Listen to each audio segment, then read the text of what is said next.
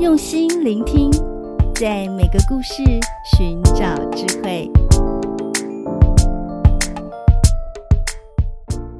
大家好，我是石佳老师，欢迎来到高诗佳故事学堂。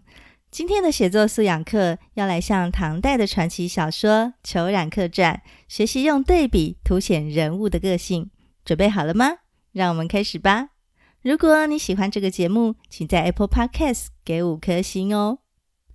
现在先来聆听唐代传奇小说《虬髯客传》的这段文字：女子脱下外衣，摘下帽子，原来是个十八九岁的美人。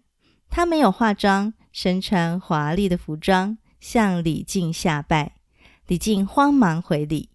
这个女子说：“我伺候杨司空已经很久了。”见过的人很多，却没有一位能像您。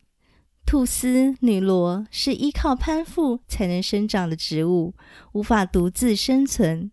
我希望能依托大树，所以来投奔您。李靖担心地说：“杨司空在京城的权势很大，该怎么办呢？”女子微微一笑说：“他庸庸碌碌，没有作为，没什么好怕。”很多歌女逃走，他也不追究。我考虑的很周详，请您不要有疑虑。李靖就问女子姓什么，她说姓张。问她排行第几，她说我排行最长。看她的肌肤仪态、谈吐气质，就有如天仙一般。李靖没想到有这样的好事，又喜悦又害怕，一时不安。不断看向门外，脚步没有停过。《虬髯客传》的作者，相传是唐末五代的道士杜光庭。这篇故事收录在《太平广记》中。故事叙述隋末时期，天下群雄争霸。歌妓洪福看出李靖的不凡之处，就离开杨素前来投奔。后来又与英雄人物裘冉客相识。本段就是描写洪福投奔时，李靖既欣喜又担心的反应。在这里，先来给大家做一点人物介绍。杨司空指的是杨素，他是北周和隋朝的军事家，被封为楚国公，但是因为功高震主，被隋炀帝杨广忌惮，就抑郁病死了。女主角名叫红拂，外号红拂女，是杨素家里的歌女。李靖是隋末唐初的名将，是唐朝文武兼备的军事家。这段红拂夜奔的故事是《虬髯客传》中的著名片段，也是许多戏剧演出的名场面。当时李靖去杨素家里拜访，红拂对李靖一见钟情，晚上就去投靠李靖。这段故事一直受到许多文学家的赞美，红拂女就成为慧眼识英雄的代表。表现女性对爱情的勇敢追求。接着，让我们来向佳作学习去。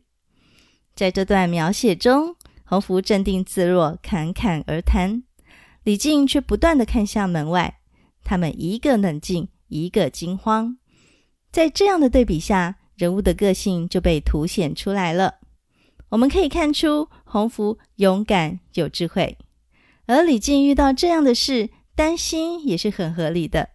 他不断看向门外，表现出谨慎的个性。如果你想在故事里创造人物对比的效果，可以这样写：第一，设定主角。想进行对比，至少要设定两个人物，比如爸爸和妈妈。第二，设定个性，为你笔下的两个人物设定对比的个性。比如写爸爸的个性急躁，容易慌乱；相反的，妈妈的个性沉稳，处变不惊。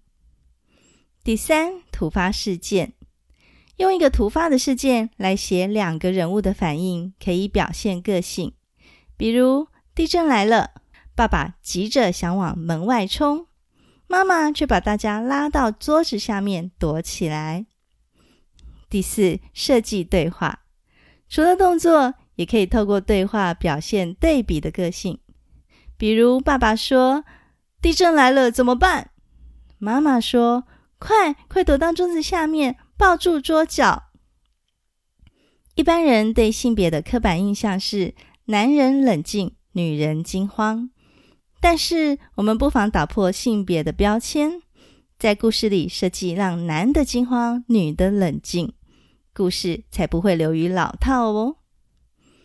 最后由诗佳老师为你示范一篇范文。那晚我睡得正香时，只觉得身体摇摇晃晃的，突然惊醒，原来是地震了。全家人都被地震摇醒，妹妹哭着跳下床，跑来紧紧地抱着我。但是我也很害怕。我本来想过几分钟就不会再摇了，没想到地震持续了好久，而且越摇越厉害。墙壁还轻轻发出“叽嘎”的推挤声。我们正在惊慌时，爸爸忽然冲进我们的房间，大喊：“地震来了，怎么办？”我们三个人吓得抱在一起。妈妈接着冲过来，拉了我跟妹妹的手，大喊：“快快躲到桌子下面，抱住桌角！”等我们全家人都躲好以后，一阵天摇地晃，书架上的东西全掉了下来，书桌上的资料也到处喷飞。但是神奇的是，地震忽然停止了。过了一会儿，我们才敢从桌子底下爬出来。在故事中，最重要的就是那件突如其来的事件。除了地震以外，生活里还有很多事情可以写哦，比如。亲人突然过世，家人忽然被裁员，股市下跌，疫情发生。记得有变故才能考验人性。人物的对话和行动可以表现性格的差异，是很好发挥的地方。你喜欢今天的写作课吗？不妨提起笔来，将今天学到的技巧和方法运用在你的写作中。让你笔下的人物能够展现不同的个性。如果想要进一步学习写作，可以阅读施佳老师的好书《高施佳老师给孩子的三十八堂读写课套书》，包含两本书及两本读写手册，小麦田出版。这套书提供许多实用的阅读技巧和写作方法，是一套完整的读写学习系统哦。我们下次见。